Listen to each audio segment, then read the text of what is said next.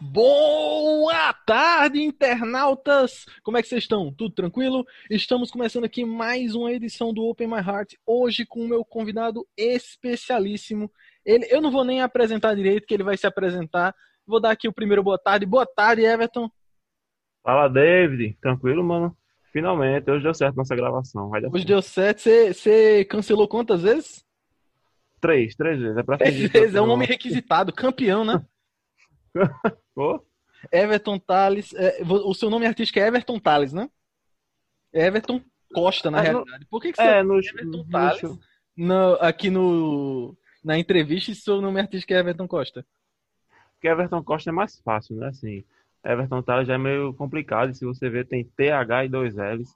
Eu Nossa, verdade. trabalho assim, não. É. O, Costa no Instagram ele é diferente do seu nome, né? Não, eu, eu Era Everton Costa com Z no Instagram.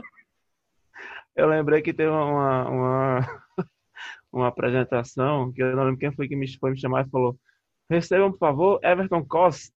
Aí eu não, é Costa normal. Enfim, é porque Costa não é Essa é o no, no- Costinha, talvez. Costa, é, pode ser. Com S já tinha, aí eu tive que improvisar e coloquei um, meti um Z lá e foi isso mesmo.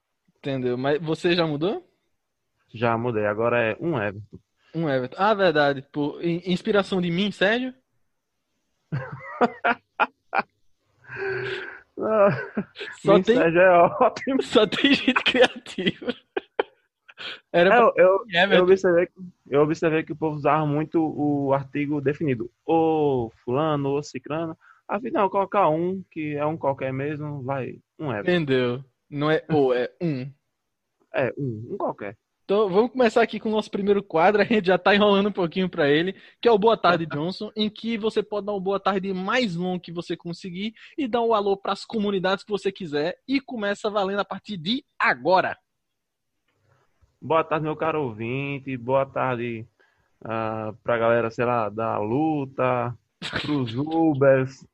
ah, não sei, eu tô inventando aqui pro motorista de ônibus, pro cobrador que hoje está desempregado porque não tem mais. Ah, um- ah, um boa tarde muito especial para um grupo muito restrito que é para você, comediante que não bebe nem fuma. Juntos somos mais fortes. O pior é que eu sou. Eu fiz Eu acho que, pou- acho que pouquíssimas pessoas, né? Acho que eu, você, Bosque e Pedro Paulo, talvez. Não Bom, o pior é que tem muita gente que bebe, porque, tipo, fumar por fumar tem, tem um, um nicho grande, talvez, que não fume, mas beber é difícil encontrar gente que não bebe, tá ligado? Não é? É tão comum, né? Enfim, eu nunca desenvolvi esse tipo de gosto, então. Mas você já tentou beber? Eu já bebi algumas vezes só para ter certeza que eu não gosto de beber. Tipo, socialmente, pra ver se curtir, não, não rolou. É, é. Não, não E fumar gostei, não. nunca. Assim, não posso dizer que eu nunca fumei, né? Mas. Mas já levou muito fumo. mas... Também não gostei muito de fumar. A primeira vez que eu fui tentar fumar, eu ia morrendo engasgado, então eu disse: não, Ah, entendeu? Não é pra mim. Boto fé demais. Everton, eu queria saber de você. é, quando é que você começou na comédia, rapaz? David, eu comecei exatamente no dia 25 de agosto de 2018. 2018 ainda. Aham, é. Já tá quase, quase dois anos aí, né? Você começou onde? A minha primeira apresentação foi no Baralho à Brinca, que foi lá no antigo falecido Pits Comedy. Hum, então você ainda Lembra? pegou a época do Pitts. Sim, fui uma vez ainda lá. Muito bom. O espaço, né? Maravilhoso. Você foi bem na sua primeira apresentação? Ah, eu diria que não tão bem quanto eu imaginei, mas também não tão mal quanto eu imaginei que fosse. Entendeu? Então você foi aquela médiazinha boa, né? Razoável. É, aquela... Talvez. Deu pra Aquela passar. médiazinha. Foi, foi. Eu, eu, eu vou logo dizer como é que foi. É, me chamaram, né? E colocaram os nomes da gente no, no baralho. Cara, E você foi chamado. Oi? Você nem se ofereceu. Te chamaram porque você é foda. Não, não, colocaram o nome da gente no baralho pra sortear lá. Ah, o sorteio, o sorteio, sim. Sim. Daí, tipo, eu nunca ganhei sorteio nenhum na minha vida. Entendeu? Nunca. Pra não dizer que eu ganhei uma vez um pote de condicionador que era pra cabelo liso, então nem me serviu. E, Caralho, é o pior sorteio da história. né? Mas nesse dia, quando puxar a primeira carta, adivinha quem? Everton Quem? Costa. Olha só que Putz, maravilha. bicho. Eu tava morrendo de nervoso. Meu Deus, eu vou ser o primeiro, sério. Aqui tava muito cheio. Acho que tinha aproximadamente umas 80 pessoas. Eu boto fé que eu tava nesse dia. deu aquele nervoso clássico, né, de quem vai se apresentar a primeira vez. E eu contei a primeira piada, ninguém riu. Daí, quando deu uns 5 segundos que eu tava, tipo assim, parado, porque ninguém tinha rido, aí eu escutei a risada de Vitor. Bem distante, assim. Boa, a risada fiz, ó. maravilhosa, velho. É inconfundível, né? Aí fiz, ó, alguém riu. Alguém riu, então acho que dá pra seguir. Aí a gente foi. Deu certo. Boy, Eu acho impressionante o quanto comediante serve de escada. Tipo, os comediantes começam a rir e a galera se sente confortável pra rir. É, exatamente. E tipo, se eu não me engano, nesse dia, meio que nem teve assim uma, uma abertura formal assim. Não, não teve um, um- Geralmente o MC ele faz um negócio bem rapidinho e já chama. É, mas nesse dia basicamente nem isso teve. Só explicaram lá pra todo mundo como é que ia ser o esquema, que ia ser por sorteio e tal, e começaram. Mas Mas, tipo, também é porque tem muita gente nesse baralho a brinca da vida. Isso, isso. Tinham 12 pessoas, eu acho. É O- 12 o- pessoas, incluindo os comediantes oficiais, e é tipo, Não, eram, eram os quatro comediantes, né? O Jean, Maro, é, Vitor e Ciro, e mais oito, oito aspirantes. uhum. E aí. Dizem que é pra fazer 5 minutos, mas todo mundo faz 6. Eu, eu não sei, mas eu tenho que pensar que eu passei um pouco dos cinco minutos também. É, mas é aquela coisa, 5 minutos com 6 de tolerância. A- a- É, aquela coisa, é. ninguém pensa que são 5 minutos. Uhum. Todo mundo meio Não que é- se planeja pra fazer 6. Não, engraçado que, tipo assim, é uma coisa que eu me policio muito é com a questão do tempo. Tipo, Uhum. quando, eu vou, quando eu vou me apresentar, eu fico passando o texto e cronometrando. Umas, eu faço isso umas duas vezes. Pra ver Ah, se você tá ensaia antes. Sim, sai. Mas Com você sempre, sempre ensaia ou você perdeu essa mania depois de um tempo? Não, não, eu sempre ensaio. Você sempre, sempre ensaia? ensaio. Caralho, boy. Nem que eu arrume um tempinho assim antes, mas, tipo, nem que seja, tipo, em cima da hora. Entendeu? Mas eu pra, gosto- pra eu você ver se tá tudo no tempo, se tá tudo memorizado. Isso, isso. Daí, tipo, eu sempre tento fazer o mais próximo possível de cinco. Então, eu não me programo pra seis, porque se eu errar alguma coisa ou demorar um pouco mais, vai passar dos seis. Aí já fica um pouco mais complicado, né? Eu Entendeu? tento fazer nos cinco mesmo. Não, mas 5 é o ideal. Ainda mais pra gente que não tem tanto texto assim, 5 é Isso, o isso, suficiente pra você saber se aquele texto específico tá bom. Uhum. E é uma coisa que eu, eu não sei se você sente que às vezes 5 minutos não parece o suficiente pra você testar coisas. O que é que você acha? Sim, sim. É, é engraçado porque, tipo assim, como a gente não tem muito, muitas apresentações aqui, né? Tipo, não tem um grande número de shows por mês ou algo assim. Uhum. Geralmente, quando eu vou me apresentar, eu me restringo um pouco a testar coisas porque o tempo passa tão rápido que eu fico pensando, ah, mas se eu for testar isso aqui vai demandar muito tempo e eu não vou conseguir fazer o meu texto. Uhum. Quando é uma noite de teste assim, aí tipo, ah, cinco minutos para testar, hum, talvez não é o suficiente para testar tudo, mas dá pelo menos para você pegar as ideias que você mais gosta e, e ver se funciona, né? Uhum. E você sempre foi um cara que tentou pegar ideias novas nos textos que você já tem, né? Sim, sim.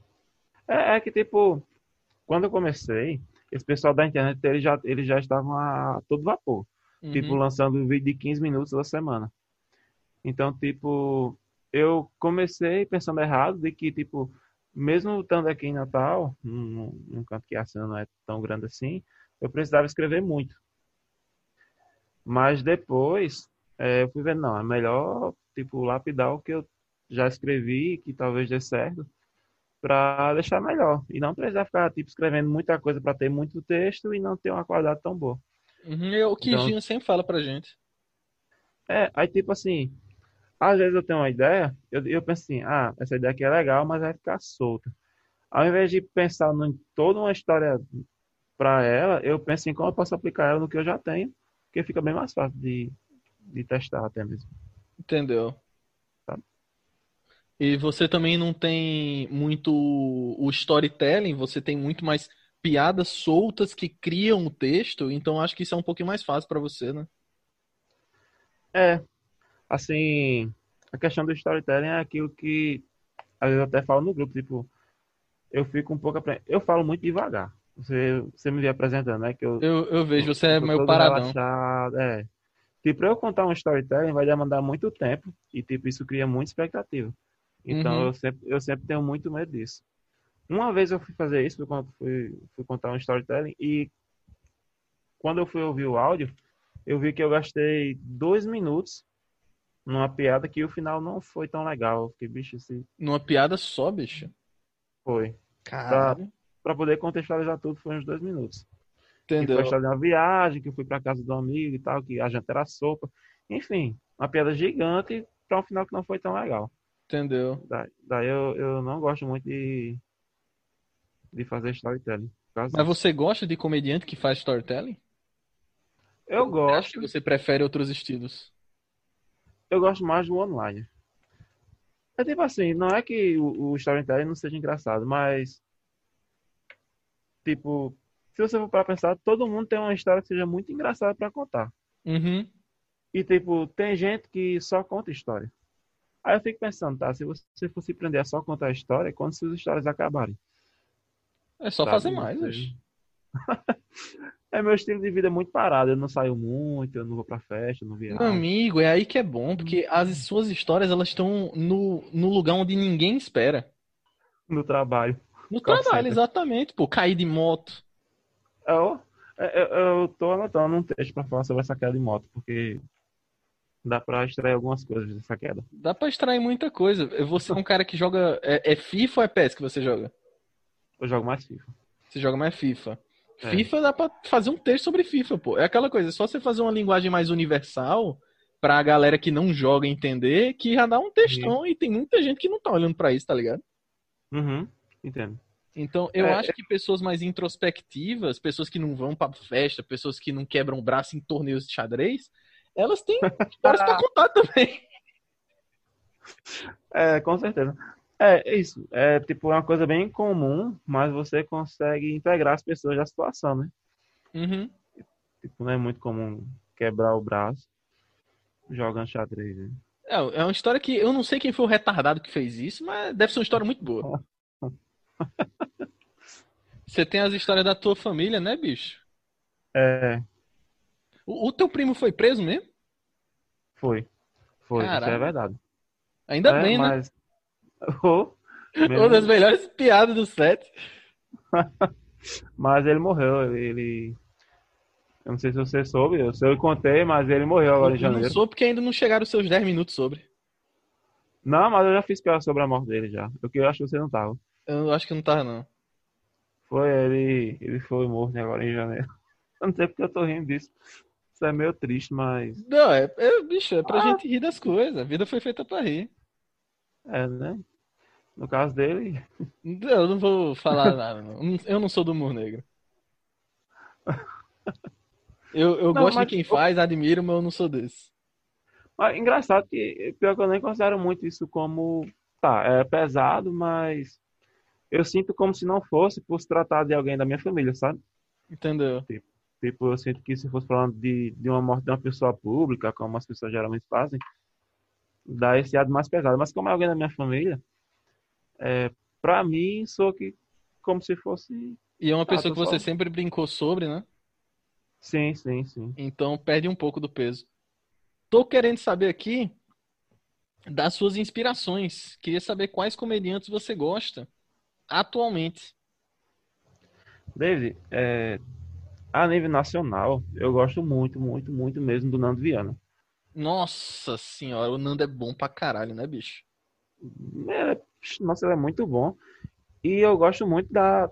Eu tento entender um pouco como é que é o processo de criação dele. Não consigo entender, porque é totalmente aleatório. É bastante. Mas É eu um acho negócio que bem. parte sempre de um pensamento que ele teve que é diferente do pensamento do resto da galera. Sim, sim, exatamente. Não sei se, se é a maconha que faz isso com ele. Ou... Eu também, mas eu acho que ele seria tão engraçado sem. Eu acho que ele não depende. É, talvez. É porque o papo dele é aquele papo de quem não tá batendo bem, né? do- dos neurônios. É tipo. Não sei, não sei se você viu o último vídeo que ele lançou agora no YouTube, que ele fala uma história de, ah, quando me aposentar, eu vou pegar dois porcos. Olha, olha a história Ah, eu né? vi, eu vi Você essa viu? história. Tipo, eu fico pensando, não, como é que o cara tenta pra escrever uma piada e pensa numa coisa dessa, sabe? E tem muita cara dele, né? Sim, sim, mas as também é um cara que- que ele que ele consome conta. coisas diferentes nossas, tá ligado? Aham. É, além do Nando, você tem mais inspirações? Deve- Assim, um cara que eu gosto muito também de assistir é Léo Lins, obviamente, Léo Lins é eu muito gosto bom. muito, mas eu confesso que, apesar de gostar muito de assistir ele, eu não posso dizer que ele me inspira muito, porque, como você falou, o humor negro é uma coisa mais sensível, e eu sinto que eu não, não deveria, tipo, expor essas piadas que às vezes eu penso Hum, aqui, sabe? entendeu? Tipo, Mas você tá ligado que o humor dele é mais de insulto, né?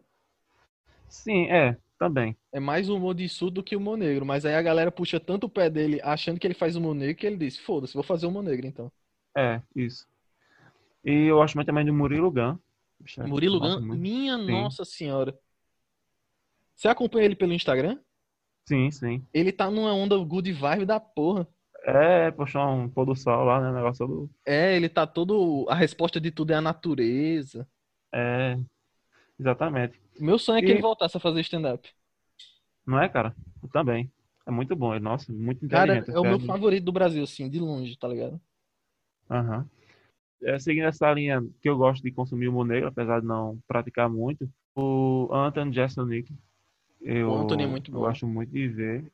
E Louis C.K. também, que é engraçado porque eu nem assistia muito stand-up gringo, sabe? Na verdade, eu não assisto, pra falar a verdade. Hum, Daí teve um dia que eu ia me apresentar e, tipo, eu baixei um show aleatório que tinha na Netflix pra assistir antes, só pra entrar passa. ali na. É, entrar ali no clima e tal, e passar o tempo também, obviamente. Daí eu baixei o do Luis C.K. e gostei muito. Aí quando eu cheguei, quando eu cheguei lá no bar, fui conversar com o Gian, e aí ele falou provavelmente o motivo pelo qual eu gostei tanto, sem nem ter percebido que esse era o motivo. Que ele faz muito isso, de pegar um tema sensível e contar como se não fosse, Uhum. sabe? Sem contar um tema extremamente sensível, tipo, sem chocar as pessoas. Ele é muito bom nisso. Sim. E daí, de- depois que, eu, que já me falou isso, eu comecei a observar, caramba, é verdade. Aí eu comecei a assistir os especiais dele. E é muito bom. Muito bom de verdade. Mas também é pelo tempo que ele faz, né, bicho? É claro, é isso. Isso. É uma coisa que eu acho que a gente peca muito, é a gente olhar os caras que são bonzão e ficar se comparando. Sim, é, é até inclusive isso que eu ia falar, que você perguntou assim, ah, em quem eu me inspiro? Desde que eu comecei, pode parecer até puxação de saco, mas eu me inspiro muito no pessoal daqui, sabe? Que, tipo, querendo ou não, tem uma realidade bem mais próxima. Uhum. do, do que eu vou fazer, porque é aqui que eu faço. Então, eu me apresentei a primeira vez em 2018, em agosto, e a segunda vez foi só em janeiro de 2019. Passou esse tempo todo, bicho. Sim. Teve, tiveram algumas coisas pessoais que me deixaram meio abalado e tal, e daí eu não, não tava muito no pique de fazer, sabe? Entendeu? Mas eu sabia, assim, que, tipo, ah, quando me acalmar mais um pouco, eu vou, eu vou querer fazer. Mas nesse tempo, apesar de não estar fazendo, todo show que tinha aqui em Natal eu tava indo assistir, sabe? Eu Uhum. assisti a estreia do Banana de Dinamite, ninguém, ninguém sabia quem eu era, mas eu tava lá no meio. Toda apresentação que tinha, que eu pudesse estar, eu tava. Assistindo você, Jean, Bosco, Abraão, Amaro, Pedro Paulo, aquele Juim Bombinha, né? Acho que é Juim Bombinha. né? Nossa, que felicidade aquele especial. Né? Eu vou até assistir hoje de novo. Não, não É. faça isso com você mesmo, cara. E aí pronto, é tipo, eu, tipo, cara, não tô aqui só pra assistir, eu quero aprender com eles porque eles não são famosos, mas eles são muito bons, então eu posso, eu posso extrair alguma coisa disso. Uhum. Aí, tipo, eu sempre tava assistindo. E daí, quando foi, em, acho que em janeiro, ou foi no final de 2018 mesmo, aí começou a, a, a proposta do, do Fórmula Cômica, né? E aí foi quando eu, eu falei lá com, com o Abraão e fiz a primeira aula. Então, todos os comediantes que você se inspira são esses aí. Os outros são um lixo. Não, é isso. Sacanagem. Eu também me inspiro muito dos comediantes daqui, cara. Aham. Eu acho eles muito bons. É, principalmente Amaro, cara. Amaro é de longe, assim, meu comediante favorito, tá ligado? Uhum, mas é muito bom. Mas de longe. Queria saber de você, Everton. É, qual é a sua maior dificuldade que você encontrou nesse. Acho que um ano e meio que você tá fazendo comédia, né? Dois anos. Uhum. Deve- eu diria que, assim, a questão da timidez, sabe? Tipo, hoje em dia eu não fico tão bitolado em parecer que eu não tô tímido, Hum. sabe? Abraão me falou, tipo, ah, bicho, você não precisa forçar um jeito que não é o seu. Se você tá tímido, tudo bem, fica na sua. Não precisa, tipo, fingir que tá bem à vontade. Ou fazer gestos desnecessários. É isso. Deixa a mão no isso. bolso, se você quer ficar com a mão no bolso, e vai. É, exatamente. É, Sempre tem uma mão que, que, que denuncia, né, seu nervosismo. Ou você fica puxando o fio do microfone, ou fica botando a mão no bolso, enfim. Vo- Você é o cara que mais coloca a mão no bolso aqui, bicho. É, né? Às vezes o microfone é sem fio, aí eu tenho que arrumar um canto pra botar a mão. Boy, quem adora brincar com fio é Pedro Paulo. É, né? Pedro Paulo ele Inclusive, faz 10 dobra no, no, fio assim, começa a pegar no fio, aí depois ele gira o fio. Maravilhoso ele. Aí quando ele canta, ele quebra o microfone, né? Que história boa, eu queria estar nesse dia, bicho. Muito bom. Eu não tava nesse dia. Pedro Paulo, um beijo pra você, um beijo pro microfone que você quebrou. Abraço, Pedrão. Abraço. Então, você sempre foi tímido, cara? Sempre, sempre. É, pra você ver, na época da escola, o- os meus amigos inventaram um grupo de teatro. Hum. Um, um grupo inspirado mais ou menos ali no, nos melhores do mundo, dos barbichos, sabe? Alguma coisa assim. Meu sonho, bicho, meu sonho. E aí, assim, apesar de todo o sucesso, né? Foram duas apresentações. Eu, eu nunca, apesar de gostar de comédia já nesse tempo, de assistir, na época, as referências de comédia eram o quê? Sei lá, Show do Tom, sabe? Uhum. Eu- enfim, os programas do- da TV que eu, que eu via. E apesar de gostar muito de comédia e querer muito participar, eu nunca participei de uma peça. Hum. Justamente por causa de um deles. Eu ficava, não, bicho, não Mas você assistia. assistia, e aí, como eu sempre estava com, com eles, por, por eles serem meus amigos mais próximos da escola, eu participava da criação da peça. Então, tipo Tipo assim, roteiro. É, tipo, escrevia umas piadas para ele falar no meio, como tinha, podia ter um recurso visual ou sonoro, tipo, ei, nesse trecho aqui a gente coloca tal música, não sei o que, fica engraçado. Entendeu? Aí, tipo, esse era o jeito que eu ajudava e sem mexer na minha timidez. Uhum. Mas tem muito comediante tímido que ele começa como roteirista. Uhum. Você já assistiu Three Mics do Neil Brennan? Não, não, ainda não. Neil Brennan, ele é basicamente o coautor do Chappelle Show. Ah, caramba. Ele criou junto com o Dave Chappelle o Chappelle Show, que é um sucesso absoluto. E Uhum. recentemente, entre aspas, tipo, não há tanto tempo atrás, ele começou a fazer stand-up por conta própria. Porque era muito, tipo, o cara que escreve pro Chappelle. Sim, sim. E aí, nesse especial, o Three Mics, que tem na Netflix, ele fala um pouco sobre como é sair da sombra de um cara foda pra você tentar ser um cara foda. E ele é tipo, ele sempre foi tímido também. E ele, ele fala justamente isso que você fala, de tipo, escrever pros outros é fácil, porque os outros que vão falar, eles que vão tomar a bronca se der errado. Isso. Isso. E como é que é a sensação de você começar a escrever pra si mesmo?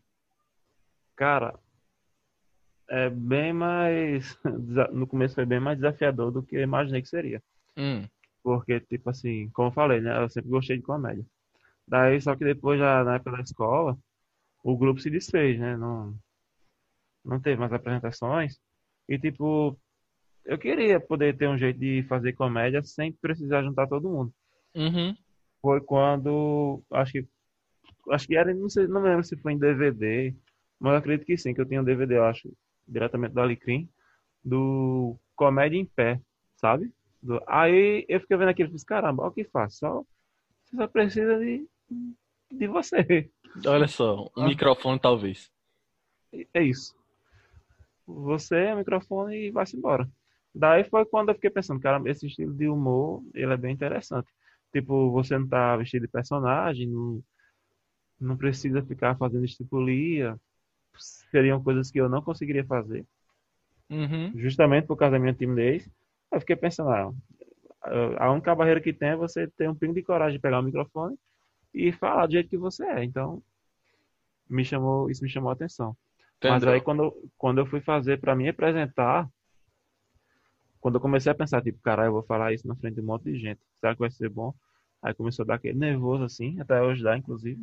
Uhum. Mas com o tempo você perde um pouco da desse excesso de medo, assim. Uhum. Eu acho que o nervosismo do começo é muito mais em será que eu consigo? E depois o nervosismo vai para outras coisas. Você continua nervoso, mas não com a mesma coisa. Isso, isso. É, exatamente. Você, e como você falou, né? Do, no começo, é, será que eu consigo? Depois passa outras coisas, tipo, ah, como será que eu tô sendo visto? É, será que tá sendo engraçado? Será que quem ouvir vai pensar a mesma coisa que eu pensei quando, quando escrevi, sabe? Uhum. Será que aquela piada que eu tô testando vai funcionar? Sim, sim. Porque as Exatamente. outras piadas, se elas funcionarem, foda-se, tipo, já, já funcionaram outras vezes. Eu quero saber essa aqui, que eu passei a semana inteira pensando nela. Aham, Ixi, nossa, é um nervosismo gigante, viu? Eu, eu lembro uma vez que a gente tava no backstage de um show e você tava, tipo, você tinha pensado na piada, tipo, duas semanas atrás, você tinha até postado num grupo que a gente tem de comediantes, e Uhum. aí no dia do show foi lá pra assistir e você tava nervoso, querendo saber se você fazia a piada ou não, no final das contas você nem fez. Sim, é, exatamente. Às vezes é por esquecimento, às vezes é por medo mesmo. Às vezes é literalmente, você não se, sente que tá Tipo- pronto e não tem o menor problema, tá ligado? Uhum. Porque no final Isso. das contas, você vai continuar fazendo show. Se essa piada tiver que ser, ela vai aparecer uma hora pra você, você vai sentir confiança ou não de fazer ela, não tem problema. E Uhum. o importante é subir no palco e contar as piadas, tá ligado? Vixe, tem muita piada que eu escrevo, que eu até posto no grupo que vocês comentam, e depois eu fico relendo ela assim e descarto, sabe? Uhum. Tipo assim, eu não acho que isso aqui não vai ser tão. Não vai ser tão bom, então. Mas eu acho que essa é uma que- qualidade muito grande.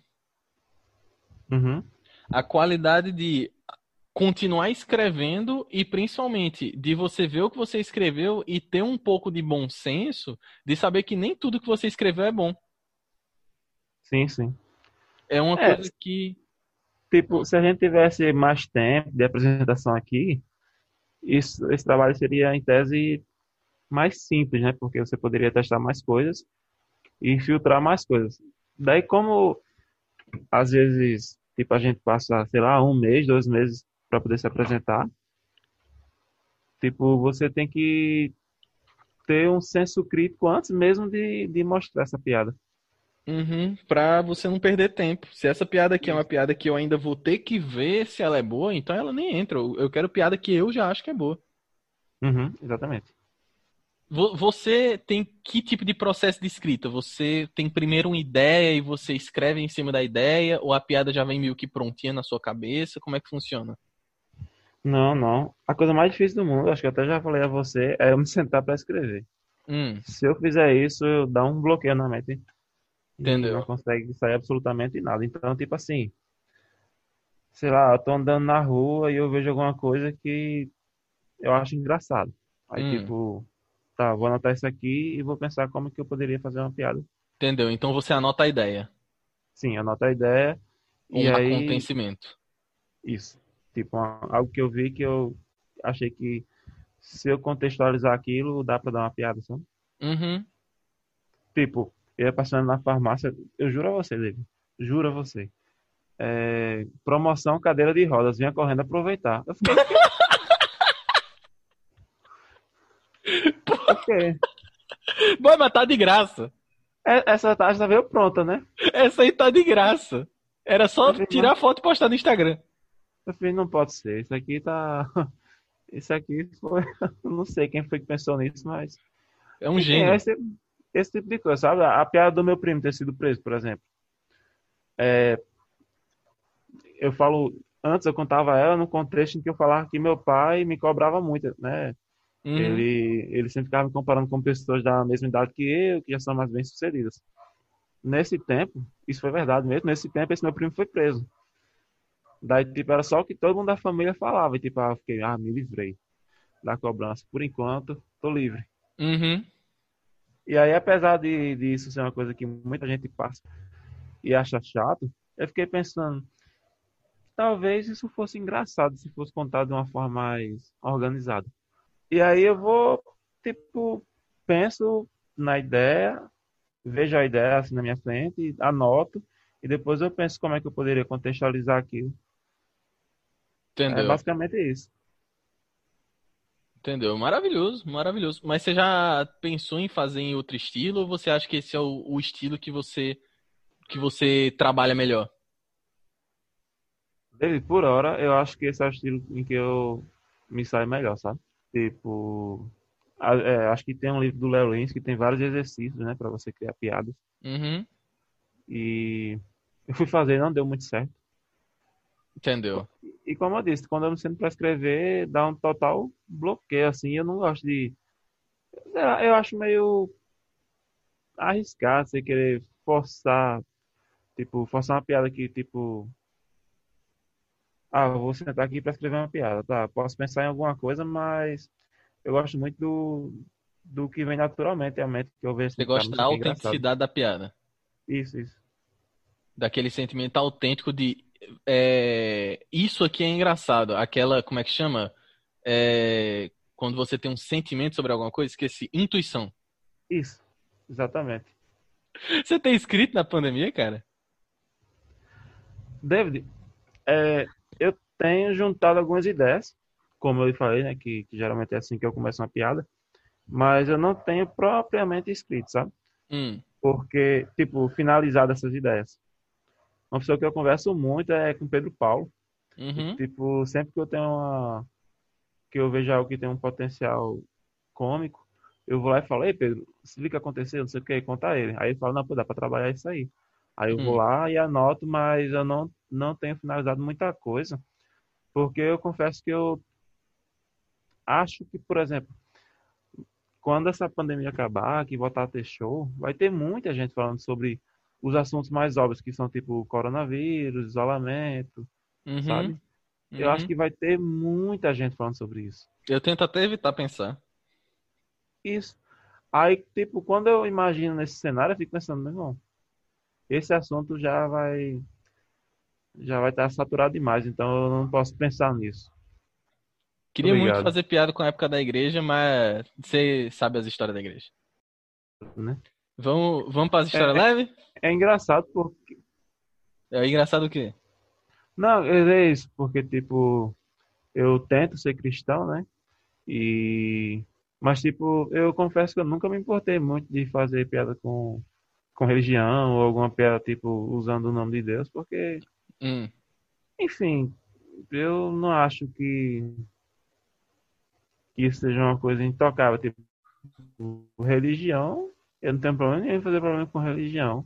E, Hum. tipo, eu vejo que muita gente tem esse medo, né? Tipo, sei lá, alguma piada usando o nome de Deus, ou falando de alguma religião propriamente dito, como o Sérgio, que é evangélico, Uhum. e fica dizendo que foi pro cabaré. Não, mas isso aí é coisa que todo evangélico faz. Ele só tem coragem de dizer. Isso. Exatamente. É, eu acho que o problema de religião é a quantidade de pessoas que podem dar uma repercussão negativa, tá ligado? Isso. Não é nem tipo você em si não querer falar sobre. Tem muita coisa que a gente poderia falar Uhum. sobre, mas você pensa, bicho, não vale a pena a dor de cabeça. Exatamente. Não é tão Exatamente. engraçado quanto E tipo- poderia ser ofensivo. Uhum. Isso mesmo. Então, E como você falou, fazer. né? Religião é muito sensível. E eu acho também que tem um ponto interessante que é a gente tende a falar sobre o que a gente vive. Então, se Uhum. você não é um cara que é muito religioso, você tende a não pensar muito nisso. Uhum. E aí, se você não pensa É muito em verdade. religião, não faz sentido você escrever muito sobre religião. E- mas tipo assim, mas tipo, eu vou basicamente à igreja todo domingo, sabe? Essas coisas todas. Hum, Tipo, é uma igreja de denominação evangélica e tal.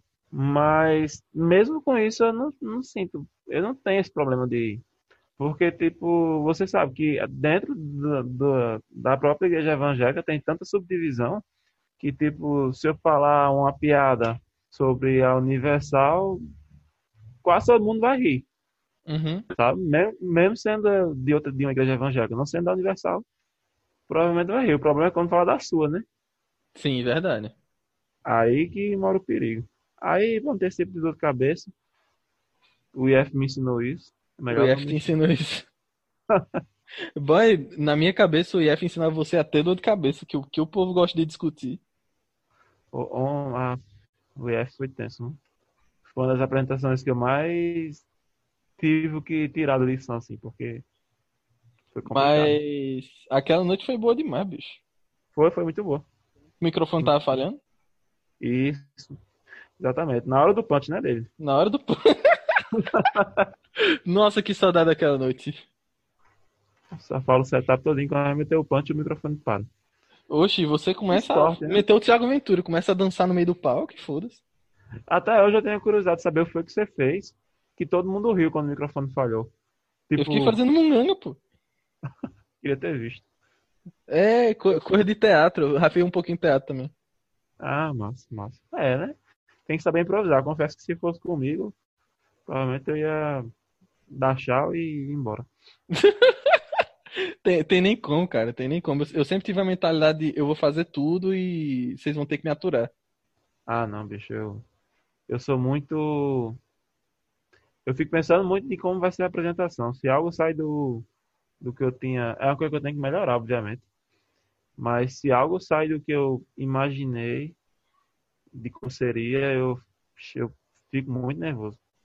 Você acha que você é muito controlador na sua, na sua apresentação? Aham. Sim, porque como eu falei a você, né, eu ensaio e tal. Eu fico tentando imaginar onde é que vai ter mais risada, onde é que não vai. E tipo, daí quando você tá lá, aí tipo assim, eu vou com aquilo na cabeça, vai ser isso, isso, isso, isso. Se alguma coisa sai do, do, do planejado, aí eu meio que sou pego de surpresa, sabe? Eu não tenho um, um, um dom de improvisar ou, ou fazer uma piada sobre uma desgraça que está acontecendo. Pronto, Mas não. você acha que você não faz isso principalmente porque você nunca tentou? Pode ser. Porque eu acho que improvisar tem gente que é muito boa naturalmente, mas eu acho que assim como boa parte das outras habilidades é uma coisa que você desenvolve. Aham. Porque principalmente no começo tem, tem sempre um chato na plateia. Às vezes ele é mais proeminente, às vezes ele é menos. Isso, isso. Mas lidar com isso é uma coisa que no começo é impossível, cara. Bicho, pois é, minha última apresentação, para você ver, tinha, foi lá no front stage, tinha uma, uma, uma garota na, na primeira fila, na primeira mesa, digamos assim. Hum. E tipo, ela tava respondendo minhas piadas. Tipo, É. não só as minhas, não, não só as minhas, de todo mundo. É nesse nível. Tipo, eu falava alguma coisa, fez, ah, isso aconteceu comigo também. Aí fiquei, pronto, que quer ser o virou. da atenção. É, eu digo, pronto, aqui agora virou comentando histórias, né? Ninguém me avisou. E, tipo, eu não soube o que fazer. Aí o que foi que eu fiz? Tipo, eu vou fingir que essa garota não existe. Foi o que eu tentei fazer, É uma das soluções. mas, mas não tinha como, porque ela falava muito alto. E, tipo, ela respondia todas as piadas, sabe? E, tipo, me atrapalhou bastante. O pior é que isso no começo, tipo, a gente não sabe como lidar, e eu acho que você ainda foi bem de, tipo, conseguir ignorar, tá ligado? O problema é você tentar revidar e não saber como. Isso, Porque é importante que você não ofenda. exato. Eu tenho medo, eu tenho medo de tentar, de tentar revidar e soar como grosseria, sabe? E aí a, a plateia fica contra você. Isso, exatamente. Aí eu Porque fico. uma das melhores sensações eu acho que os comediantes têm, tipo, profissional, é quando um cara tá sendo muito chato e você consegue, tipo, controlar a situação e melhorar o clima do show. E a galera vai junto com você. Isso, exatamente. Eu não conseguiria fazer isso. Então, o que eu tentei fazer na hora foi tentar ignorar, mas não, não teve como, assim, ainda afetou um pouco. Eu acho que a gente tem que praticar esse tipo de coisa. Tipo, não, não precisa ativamente fazer agora, mas eu acho que eventualmente, principalmente se você quiser continuar fazendo, você vai continuar encontrando essa situação. E se você ficar ignorando ela para sempre, tipo, você não vai conseguir fazer o seu trabalho direito. Aham. Uhum. É verdade, isso é uma coisa a ser trabalhada. É uma coisa a ser trabalhada. É tipo uma coisa que o pessoal fala sempre de quando você vai dar entrevista e o cara fala, faz uma palhinha aí do seu. Ah, nossa. E aí, uma coisa que Mikael já falou é, bicho, a gente tem que começar a escrever piada pra palhinha, tá ligado? E, aham. Uhum. Exatamente. É tipo, é diferente palhinha para dar entrevista de stand-up. Sim. E aí, ou você faz o que Jean faz, que a galera faz, que é literalmente explicar de tipo, não, não tem como, de não é a mesma coisa, de não vai ter graça, explicar isso antes da entrevista começar mesmo. Ou você literalmente fala o que o Mikael sugere, que é tipo, bicho, separa umas piadas aí, pode ser piada de salão, foda-se, porque literalmente não vai ser aquilo que você vai apresentar no palco. Uhum. E aí na hora da entrevista você manda, tá ligado? Porque de tempos em tempos, se você for fazer uma entrevista, vai ter um entrevistador que vai pedir pra você dar uma palhinha do seu show. É, quase toda, quase toda entrevista que, que, que, que eu vi do pessoal, o pessoal pede, né, uma palhinha e você fica meio tipo, tá, vou tentar aqui. E a Cal geralmente não sente tão. Não, não tão faz sentido. Stand-up não funciona sem plateia. Verdade. Lembrei agora de. de Johnson. É, Johnson maravilhoso. Um beijo, Johnson. Beijo, Marciano. Bom. Saudades de vocês. Livre TV, queremos vocês aqui. Vai ser o próximo podcast. Vai ser o próximo. Sabe, nosso né? próximo convidado vai ser Johnson. Seria memorável. Ia bater o recorde de. Oxe, no Bom Dia Johnson, quando ele desse o Bom Dia, revidando. Nossa. Ele ia se sentir honrado, tipo, finalmente tô me vingando. Boa, Vou dar um boa tarde aqui de meia hora agora. Meu sonho, cara. Ia reverter a piada. Eu queria saber, cara, é, sobre o, o campeonato de Opens. Como é que isso surgiu para você? O campeonato foi o seguinte, é, foi, foi inclusive foi no campeonato que, que ocorreu a minha segunda apresentação que eu falei, né? Que foi que eu comecei em agosto de 2018 e me apresentei pela segunda vez em janeiro de 2019. Uhum. E aí eu acho que a gente estava recrutando as pessoas para participar do campeonato e aí ele mandou uma mensagem falando assim, ó, vai ter um vai ter um eu, agora, é, eu acho que eu tinha falado, até falado com ele no final de 2018, dizendo assim, ó, oh, quando for ter a apresentação, se tiver uma oportunidade aí e tal, aí você, se me chamar para uma segunda vez. Aí falou assim, não, vai ter um campeonato agora, que é uma boa oportunidade para você se apresentar, porque você for passando de fase, quanto mais, quanto mais longe você for, mais você conseguir se apresentar, consequentemente. Uhum. Aí eu falei, ah, aí eu fiquei com aquela, tipo, ah, o campeonato tem aquele caráter de assim, de competição, né? Eu não conhecia muito o pessoal ainda, assim, conhecia de vista, mas não de conversar e tal. Eu pensava que ia ter esse caráter meio de competitividade assim, e aí no começo até fiquei um pouco receoso porque eu meio que não tava muito afim disso, sabe? Eu tava uhum. afim de, de fazer stand-up pra me divertir, assim. Uhum. Mas eu digo, não, tá, vamos. Daí foi quando eu fiquei sabendo que, tipo, você, Mikael, e não lembro se tinha mais alguém conhecido do Fórmula Cômica que ia também estar tá no, no campeonato. E aí eu fiquei pensando, tipo, ah, os caras vão estar tá no campeonato, mas estão aqui dando dicas pra gente, então, tipo, eu acho que o campeonato ele tem mais uma, um caráter de dar oportunidade para quem não se apresenta tanto, sabe? Uhum. Aí eu fui, aí eu fui ficando mais tranquilo e fui na, na cara e na coragem. Foi uma experiência... Foi bonzão, pô. Foi bonzão. O, o espaço lá do, do Johnny Joy era bonzão pra gente se apresentar. Pelo menos algumas noites eram boas. Sim, sim. É verdade.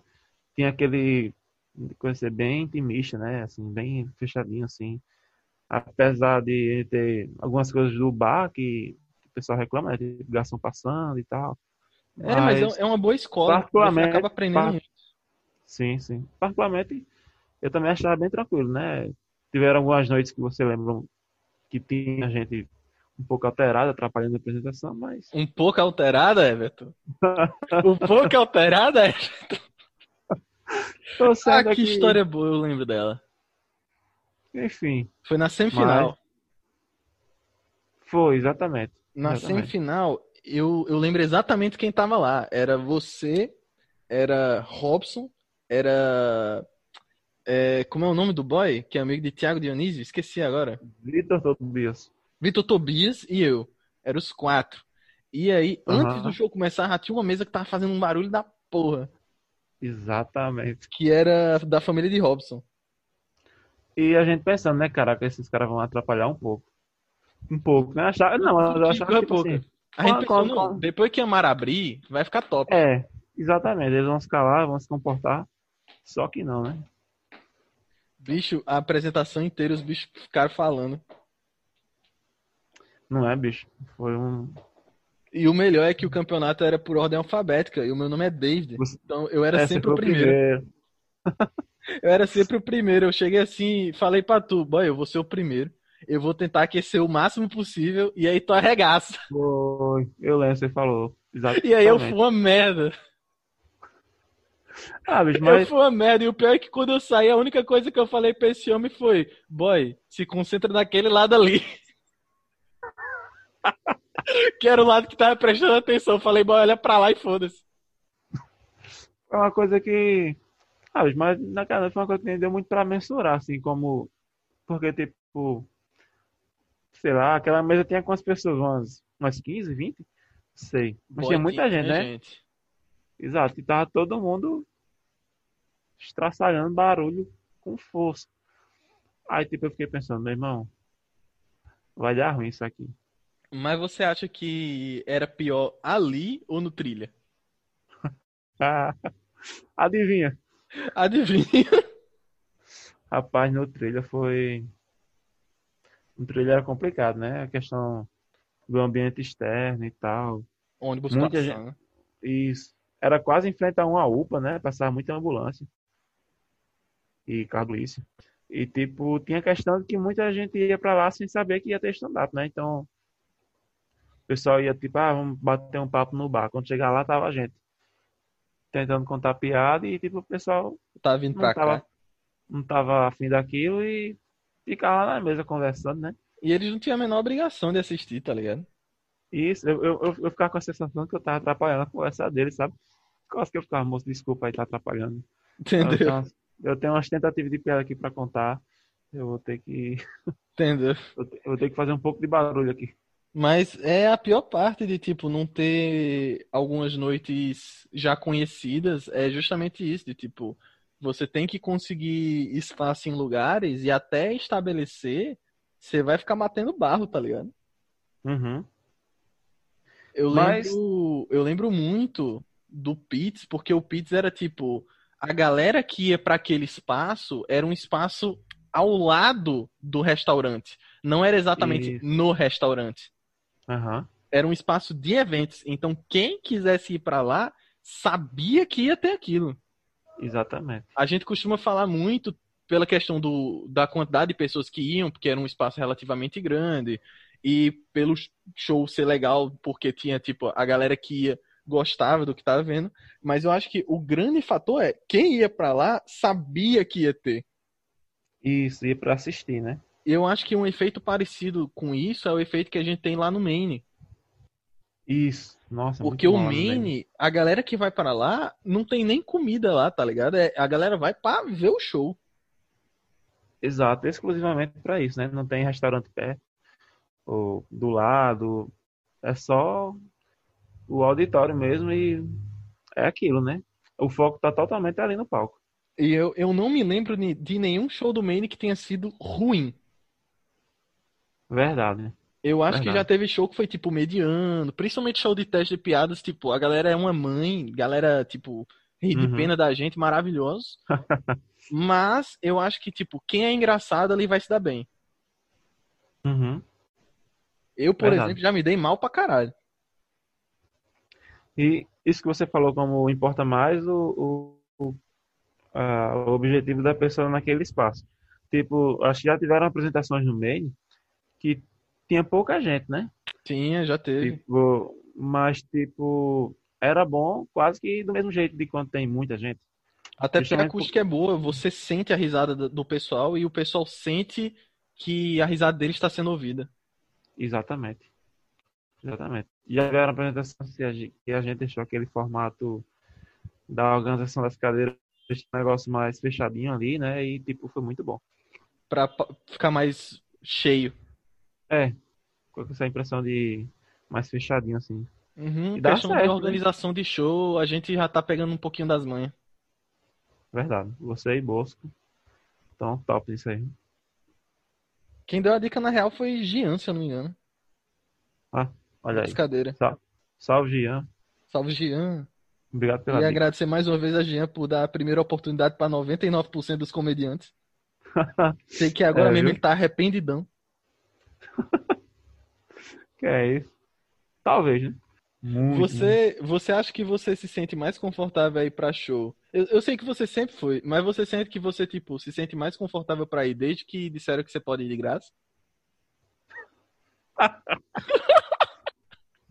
É um bom incentivo, né? É um ótimo incentivo, cara. Exatamente, é um bom incentivo. Eu lembro que eu ia Mas- toda semana pro Pits, eu pagava, tipo, era, era pouca coisa, era 15 contos, se eu não me engano. Eu pagava, tipo, toda semana. Aí depois de, tipo, cinco vezes que Jean anotou, ele falou, bicho, por que que tu paga? É só tu vir. Rapaz, mesmo quando eu não vou apresentar, se eu puder, se eu puder pagar, eu, eu opto por pagar por saber que aquilo vai ser revertido pro cachê de quem vai se apresentar, né? Isso Então, ajuda. Assim como você gosta de se apresentar e receber um, um dinheirinho no final, as pessoas também gostam, né? Uhum. Então, tipo assim, se eu puder pagar, eu opto por pagar. Mas eu também não me sinto desconfortável, tipo, se for um dia que eu tô sem, em falar assim, tipo, ei, deixa eu ir só assistir e tal. De Uhum. graça. Tá, pode vir. Eu não me sinto É só você não ficar isso. sentado na mesa do povo que tá de boa. isso. Exatamente. Chega lá, bate no microfone assim pra fingir que tá ajudando na produção. E começa a cantar. Fala, oi, som, valeu. Isso. Tá funcionando. Entrei. Boy, o pior é que eu não sabia por que é que os caras faziam isso. Depois que eu fui estudar é que eu descobri. Que eles fazem nunca- pra testar, tipo, se o som vai dar microfonia em qualquer tomzinho possível. Então eles fazem, oi, som, A, A, pra saber se todos os sons estão saindo Ah, e se eles estão saindo audíveis. Putz, não sabia disso.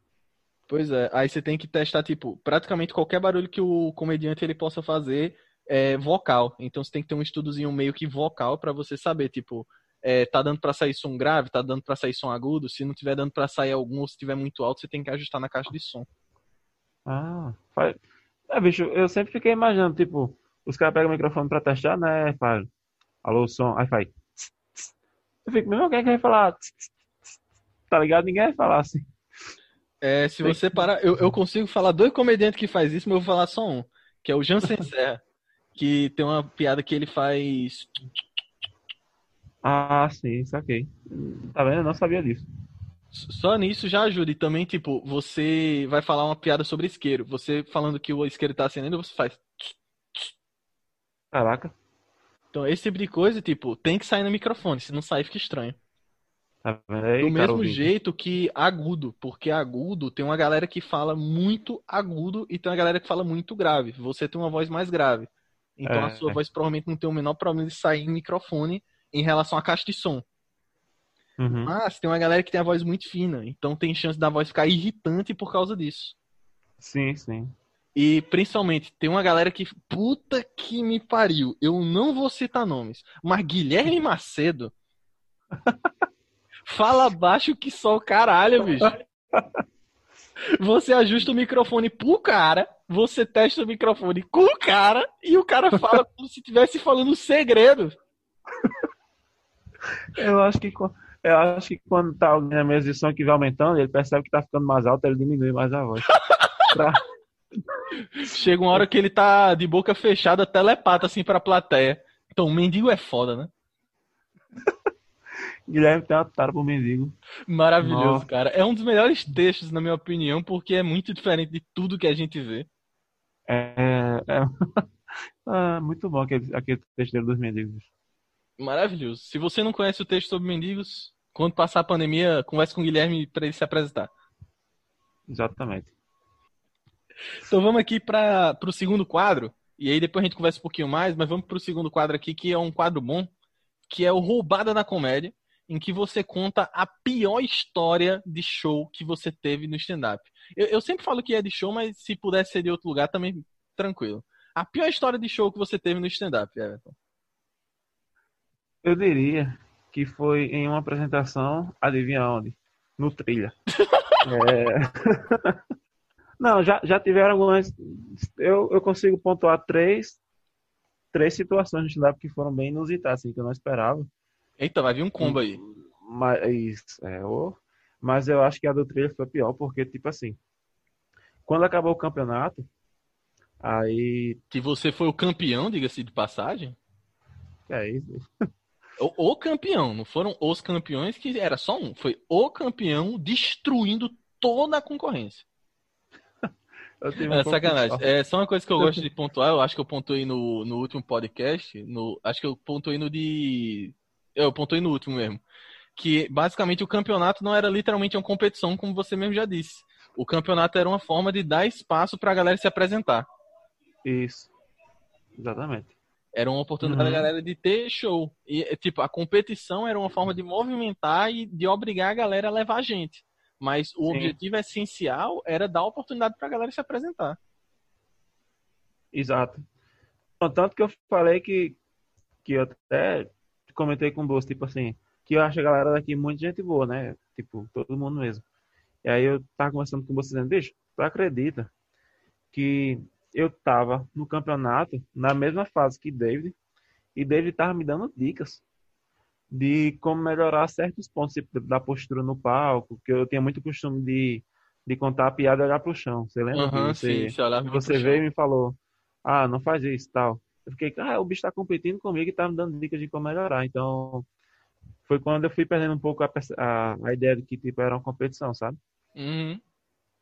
Mas aí depois do campeonato, Daí teve um festival, o primeiro, o primeiro festival de stand-up comedy da RN, que aí me chamaram a fazer 10 minutos pela primeira vez. E, tipo, tava bem cheinho lá no meio. E foi muito bom, sabe? Eu saí lá bem satisfeito, assim, com, com, a, uhum. com a minha performance e tal. Daí, qual foi a próxima apresentação? No Trilha. A primeira vez que eu fui fazer lá. Aí, tipo, haja visto a última, minha última apresentação, eu estava relativamente confiante. Não muito. Eu acho que confiança atrapalha um pouco às vezes. Mas eu estava assim, com uma certa, uma certa confiança. Daí eu fui, eu comecei a ficar meio preocupado quando eu vi Jean fazendo algumas piadas que, que geralmente todo mundo ri e ninguém tava rindo, sabe? Entendeu? Aí comecei a ficar pensando, cara, aí, Jean tá contando as piadas e tem pouca gente rindo. Aí ele foi e me chamou, né? Aí eu, calma, vai dar certo. Aí comecei a contar as piadas é, de modo muito semelhante à minha outra apresentação. E, tipo, já tava um minuto e meio e ninguém tava rindo. Ninguém. Caralho. Eu não tava escutando uma risada, nem de pena. eu, fiquei até, eu, eu fiquei até procurando o Vitor, assim, pra ver se eu vi o Vitor, cara, ri aí. Mas, mas ele tava lá fora. Então ninguém, ninguém tava rindo. Aí, tipo, dois minutos, ninguém tava rindo. Eu contei a piada do primo, que geralmente o pessoal ri bastante, e ninguém tava rindo. E eu, caralho, bicho. Aí, tipo, acho que tava uns quatro minutos de apresentação já. E ninguém tava rindo. Aí, tipo, eu fiquei tão nervoso que deu um, um, um branco, assim, bem rapidamente. E eu fiquei pensando, tipo, caralho, qual é a próxima parte do texto? Aí eu dei uma pausa, assim, de uns 5 segundos, mais ou menos, sabe? Na fala. Caralho, enquanto... pausa de 5 segundos é uma eternidade no palco. Isso, enquanto eu tava pensando. Aí o cara gritou simplesmente: Já acabou? Ele não fez. Ele fez isso. Caralho. Aí, aí o pior é que eu disse a você: Não sei como reagir a isso. Aí só fiz: Acabou não.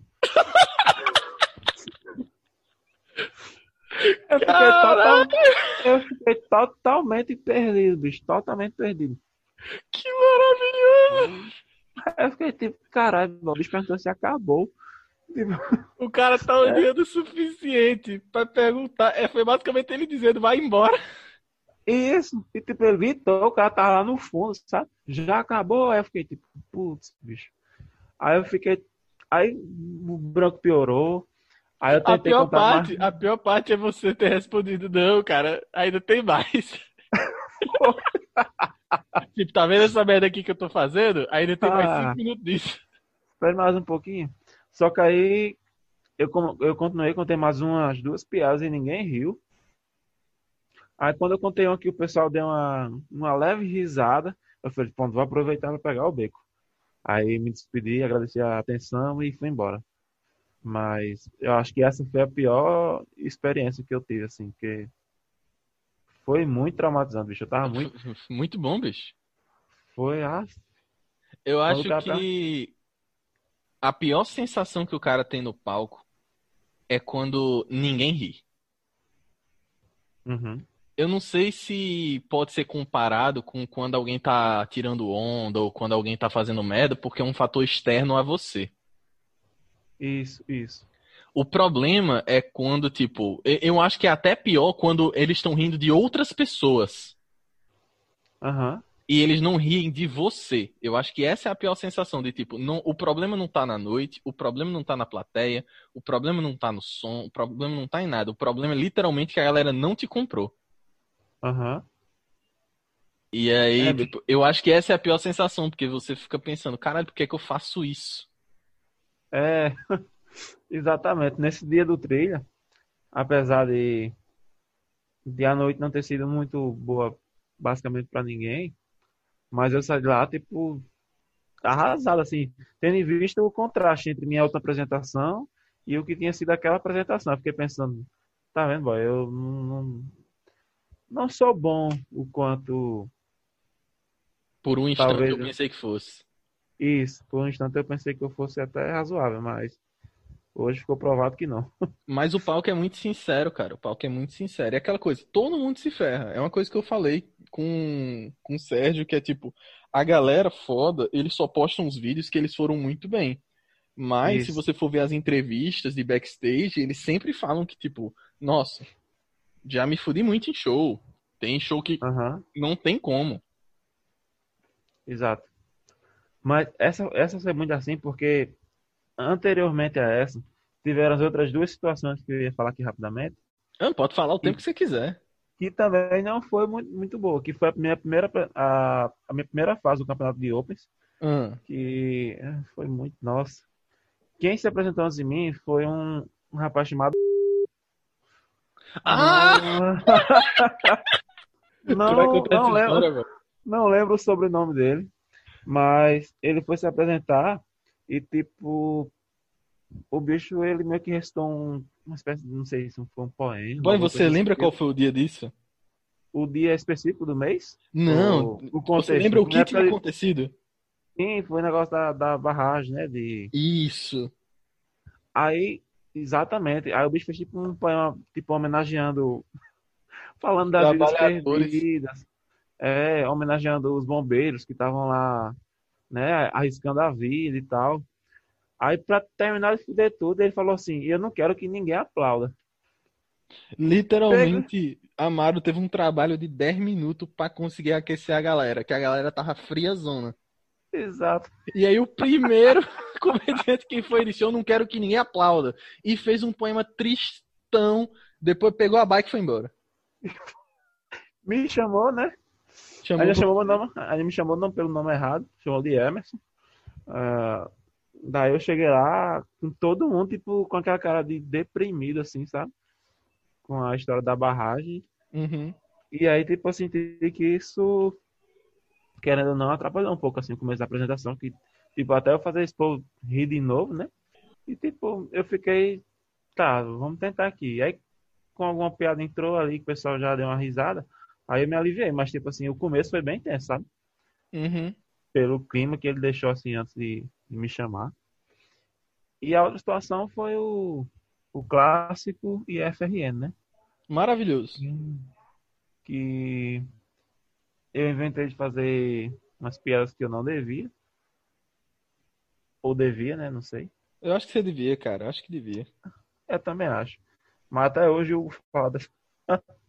Até hoje o Hugo fala do IF e Guilherme também. Ah, é porque o Hugo ele gosta de lembrar das histórias boas. É, dos parabéns. Eu, eu, eu tinha que citar os parabéns aqui de Hugo, porque todo mundo já citou aqui no Open My Heart. E eu não tava lá, infelizmente. Então. Você perdeu, bicho. Foi, foi um dos dias mais felizes da minha vida. Todo, todo show Enfim. ruim, todo show ruim que eu tô é um dia bom. Olha aí, tá vendo? Tem que aprender. em específico isso no dia do IF eu tava.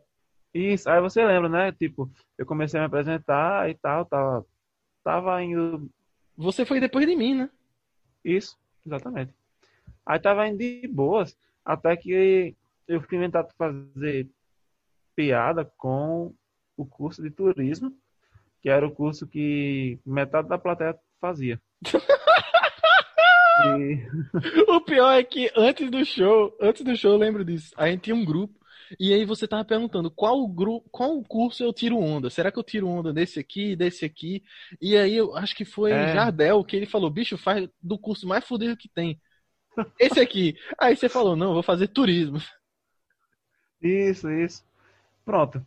Daí, tipo, eu senti nessa. Tipo, eu jurava que ninguém ia se ofender. Porque eu não sei se você lembra, mas eu comecei falando merda do próprio curso que eu fazia Aham. na época, né? Que é a CIT. E, e todo mundo tava rindo. Eu fiz, ah, todo mundo tá rindo do meu curso, então ninguém vai se ofender quando eu falar do curso deles, né? Só que o pessoal não gostou muito.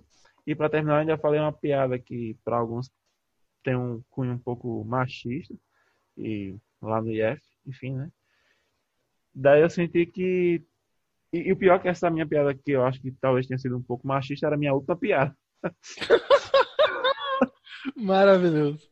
Aí tipo, o pessoal tava rindo, aí já deu uma esfriada nesse, nesse curso de turismo. E quando eu falei essa piada, todo mundo ficou absolutamente calado. Aí eu falei, é isso aí, gente. Meu nome é Everton, obrigado, boa noite. Receba o Mikael. Aí depois o Theo veio me falar, bicho, tu tava indo bem. E tu terminou com essa piada que não devia ter sido feita. Ficou, o final ficou bem bosta. Uhum. Foi quando eu vi que não valia a pena tentar fazer piada só pra provocar alguém, sabe? Sim, sim, com toda certeza. Você só deve fazer se você achar que é engraçado. É, mas na minha cabeça até que era engraçado, mas, tipo, tinha um. Eu, eu fiz assim, tipo assim, uns, uns 40% pela graça e uns 60% porque eu sabia que ia ser provocativo. Então, Entendeu? então, se eu tivesse a cabeça que eu tenho hoje, eu não teria feito. Mas eu acho que foi importante você fazer pra você meio que aprender a lição. É, Porque Uhum. é muito mais informativo quando vem da gente do que quando vem dos outros. Eu, eu acho muito mais legal um comediante que pega o detalhe que ninguém viu, mas que tava lá o tempo todo. sim, cara, eu também. Tipo, lembra que eu falei que, ah, não curto muito storytelling porque, no fundo, todo mundo tem uma história engraçada pra contar, né? Uhum. E, tipo, a maioria das peças que eu faço são sobre minha vida. Tipo, ah, quando eu era pequeno, quando eu estava na escola, ou agora adulto, não sei o quê. Eu queria ter muito mais. É uma coisa que até eu já falo muito com o Pedro Paulo. Eu queria ter muito mais esse tipo de humor observativo. Tipo, você pegar uma coisa que todo mundo tá vendo e notar um detalhe ali que ninguém percebeu, sabe? Uhum. Eu acho muito mais foda, porque quando, aí quando você vê que aquilo realmente é daquele jeito, você ri, você fica, caramba, como é que eu não percebi isso? Tá Uhum. ligado? A minha mãe, ela compra celular bonito pra depois colocar uma capa. É verdade, pra quê, né? Pra quê? Aí, a última vez que ela comprou um celular, ela comprou um celular bonito pra caralho. Eu falei, mas dessa vez a senhora vai comprar uma capa transparente. É, Pra pelo menos Já. mostrar. Não faz sentido você comprar um negócio bonito pra não mostrar. comprar uma capa igual o modelo do celular atrás. Você compra um Samsungzinho bosta e a capa é do iPhone. É isso. Eu consegui, eu acho que eu só tenho uma piada que eu olho assim e digo, não, essa piada aqui foi de uma observação que, que eu achei legal ter escrito, só, testei só fiz ela uma vez, que é Hum. sobre como o frentista gosta de repetir o valor que você fala pelo colocado de combustível, né? Uhum. Não sei se tu já reparou, né? Já. assim, irmão, bo- bota 20, ele faz 20. Tipo. Ele, é, ele quer tipo, confirmar porque senão ele vai fazer merda. isso.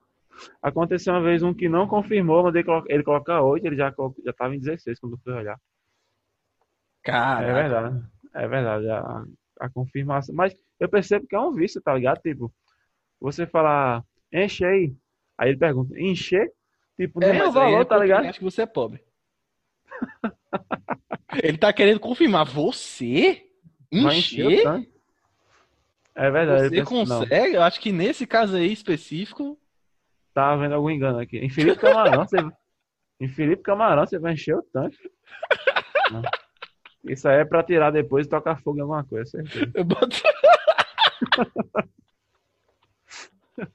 Eu boto fé, já tá, já tá indo com os quatro pneus pra queimar logo dois. Isso, exatamente. Queimar um corpo lá em cima do morro, alguma coisa assim. Bozou, cara. O, o pior é que eu penso muito sobre isso, que, tipo, tem muita piada que a gente consegue conversando, e eu acho que a gente devia conversar mais, tá ligado? É verdade, verdade. Pronto, no grupo da oficina que a gente tem, né? Na oficina da comédia, a gente expõe algumas ideias lá, mas, por exemplo, eu não costumo colocar uma. Ah, ó, pensei numa, numa premissa interessante aqui. Eu deixo pra postar lá quando eu tenho uma sensação de que eu contaria a piada já daquele jeito, sabe? Entendeu? Então você já vai com a expectativa de que aquilo ali é bom, provavelmente. E aí, pra gente encerrar aqui o nosso papo, cara, eu queria saber de você se você gostaria de recomendar aí pra galera um especial de comédia. Um especial de comédia que você acha que todo mundo deveria assistir. Rapaz, é, entre tantos que tem aí, mas tem um especial que eu assisti umas três vezes e eu acho que foi o especial que, que mais me tirou risada assim do início ao fim, que foi o deixa eu confirmar aqui o nome para não ter perigo, mas eu acho que é o Espalhando a Palavra do Afonso Padilha. É Espalhando a Palavra? Que é o terceiro show dele. Isso. Eu, nossa, esse especial é muito bom. Especial é do caralho. Tipo, eu sei que tem vários outros assim, e Afonso Padilha é, ele tá muito em evidência, mas esse especial, bicho, quando eu assisti, eu ri muito, muito, mesmo, assim, do início ao fim, sabe? Eu acho que dos três Caraca, especiais. Eu, eu boto fé, vai ficar. Dos três especiais do Afonso, eu acho que esse é o que mais tem uma construção. Aham. Eu acho que o segundo é mais a cara dele. Isso. O não tá compensando ser adulto. É. Acho que o mais a cara dele é aquele. Mas eu acho que o terceiro é o que tem a melhor construção. Isso, bicho. É muito bom esse show aqui, bicho. Tem muito Tipo, callback, bicho. Tem muita É, coisa. Tem, tem muita observação que tava na cara, mas você não conseguia ver. exato, exato. Nossa, já eu já vi esse show aqui umas três vezes e sempre que eu assisto eu rio do mesmo jeito. Parece que foi a primeira vez que eu tô assistindo. Sabe o nome disso? Então- É memória fraca. O cara não lembra das piadas ri direitinho. Ah, a tendência ao Alzheimer, né? É bom demais. Enfim, você Show. gostaria de dar um boa tarde final aí pra galera? Boa tarde para você que teve paciência de me ouvir até agora. Muito obrigado. E fiquem com Deus e usem máscara. É isso aí, galera. Eu conversei aqui com meu caríssimo amigo Everton Costa. Se você gostou dessa conversa, por favor, deixe a sua curtida. Siga a gente no seu player de podcasts. Use máscara. Mantenha o isolamento social, se possível, de mim. E é nóis. Valeu! Tchau.